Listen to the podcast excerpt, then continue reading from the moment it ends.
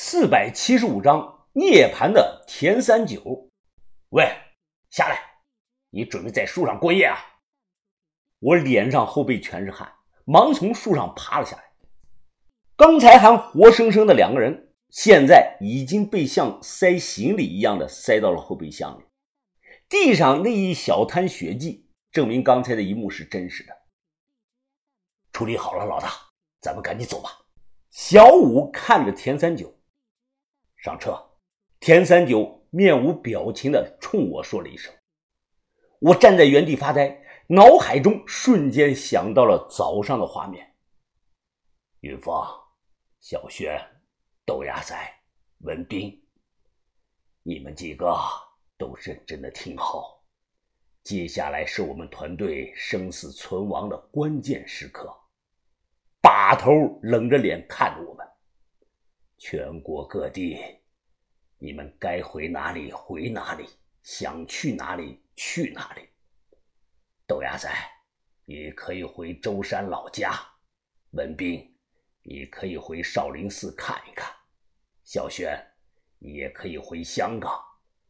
记住，互相不能打电话联系，短信也不要发。豆芽仔一听哭了：“把把头，咱们师徒四个还没有走到西天取到真经呢，就要分行李了。”我不甘心啊！小轩啪的扇了豆芽仔一巴掌，让他听把头接下来的话。把头，那你去哪儿啊？我忙问把头。我会带着小地鼠和胡爷下长沙。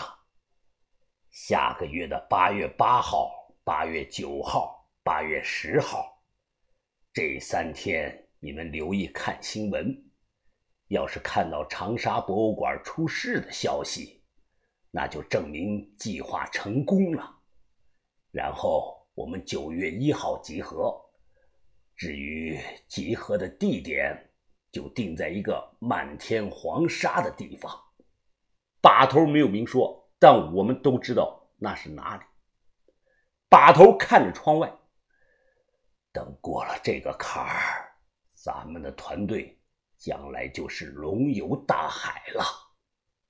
又一瞬间，我从回忆回到了现实，眼前的田三九催促着我：“发什么呆啊？上车！要我说几次你才能听懂？”很快离开了垃圾场，我坐在车的后排是惊魂未定。田田哥、小五哥，你们什么时候过来的？小五开着车说道：“今天上午。”我们一收到王把头的信儿，就往这里赶了，还好来得及时。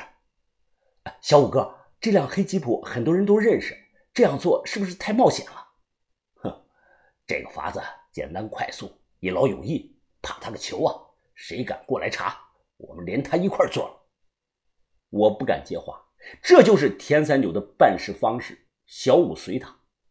田三九回头看着我，我上次迷了路。这次不会再迷路了，我得替小洛报这个仇。田三九如今是两臂斑白，眼神沧桑了不少，他身上之前那种颓废感没了。我不知道他从那段感情里走出来没有，我也不敢问。把头说，当野狗遇上猛虎的时候是不敢下口的。原来猛虎就是我眼前之人。小五看了眼后视镜，他笑了笑。呵呵，怎么吓破胆了？五哥，你开玩笑吧？我怎么会被吓着呢？哎，刚才要是你们不来，我就准备掏刀子下去弄死那两个帽子了。哦，是吗？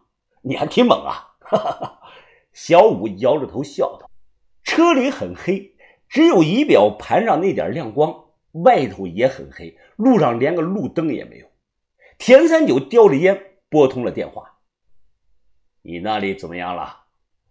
老大放心，一切都妥了，很安全。好，在第三个岔路口接应我们。很快到了地方，我们推门下车，所有人同时是弯腰鞠躬。田三九抬抬手，所有人才站直了身子。眼前并排停着六辆黑色的普桑，牌照竟然也都是一模一样的。超过五个人手里都提着双管的猎枪。打开后备箱，田三九用手中这个通红的烟头，在两具尸体的正额头上烫了两个烟花，随后砰的关上了这个后备箱。小五把吉普车的钥匙随手扔给了一个年轻人：“你去吧，你家里所有人，老大帮你照顾。”这个年轻人攥紧了钥匙，咬了咬牙，一句话没说，开上吉普车就走了。都听好了，谁要是暴露被抓到了。小五指了指自己的脑袋，都知道该怎么办吧？所有人异口同声：“明白，明白，明白，必为大嫂报仇。”田三九皱着眉看着小五：“你教他们这么说的？”小五苦笑了一下：“哈，老大，你误会了，我可没教他们这一句。不过嫂子生前对弟兄们都挺好的，现在有了给他报仇雪恨的机会，兄弟们。”绝不会怂。这个市的老大是谁啊？田三九问小五。小五马上回答：“啊，听说是一个叫郑二强的皮子，和咱们没有什么交集。你去联系这个人，就说我到了他的地盘，让他出人帮忙。他手底下要是死一个人，我给五十万。是我马上就联系。等等。”田三九眯着眼睛说。我要那个老东西死无全尸，再以我的名义放话出去，整个道上不论身份高低，谁能杀了老东西，谁来我这里拿五千万给现金。小五神色动容，他点点头：“老大，根据调查，那个老学究的身边二十四小时有个叫小凯的高手保护着。这个小凯虽然年轻。”怕是不好对付啊！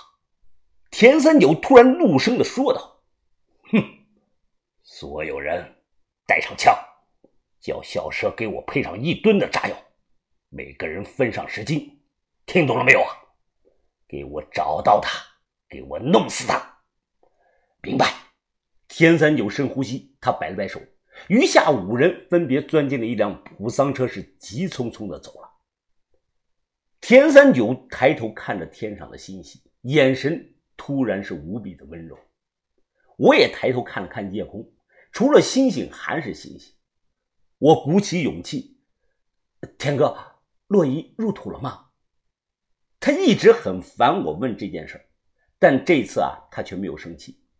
田哥拍拍我的肩膀，语重心长的说道：“啊，放心吧，兄弟，我已经……”慢慢的走出来了。洛伊入土了没有啊？我二次的追问。没有。那你就是骗我，你还没有走出来。哎，田哥，你别说我不懂啊，我也是深爱过一个女人的。哎，她对我来说，就是我心底里深处圣洁的月光一样。我亲眼看着他死在我面前，所以我能了解那种心痛的感觉。当时我甚至有过想自杀的念头。你知道后来我是怎么走出来的吗？啊，田哥，控制自己，别去想，去新的地方，去经历新的事儿，去结交新的朋友，哎，就这样让时间过上一两年啊，人就不再痛苦了。突然，一把黑洞洞的枪口对准了我的头，我马上改口，这些办法也没啥用，哎，你就当我放屁了。田三九突然从这个口袋里掏出一个塑料袋。随即，他双手稳稳地夹住了一颗黑珠子，让我看。招梁珠，这是我们的招梁珠啊！田哥，这个东西在把头那儿，你怎么怎么到我手里了？田三九咧咧嘴，是王把头借我的，借期两年。有了这颗珠子，小洛就算不用冰棺，也能保持尸身不腐。云峰。你就让我再自私最后一次吧，让小洛最后再陪我两年，行吗？招良珠的结局我曾预想过无数次，卖了被抢上交，我就是没有想到把头会把招良珠借出去。田哥两年后归还我们，把头这到底是在把祸水东引，还是说把头想成全他呢？田哥，你知道我向云峰不是小气人。把头的决定，我无条件支持，但有些话咱们现在必须说清楚。要是你两年后反悔了，还想让洛伊含着这个珠子，怎么办啊？他没有犹豫，举起了手。我今日立誓，就两年，两年后小洛安葬，这颗珠子完璧归赵。如若反悔，我信田的死后下十八层阿鼻地狱，永不超生。嗯，那咱们拉钩。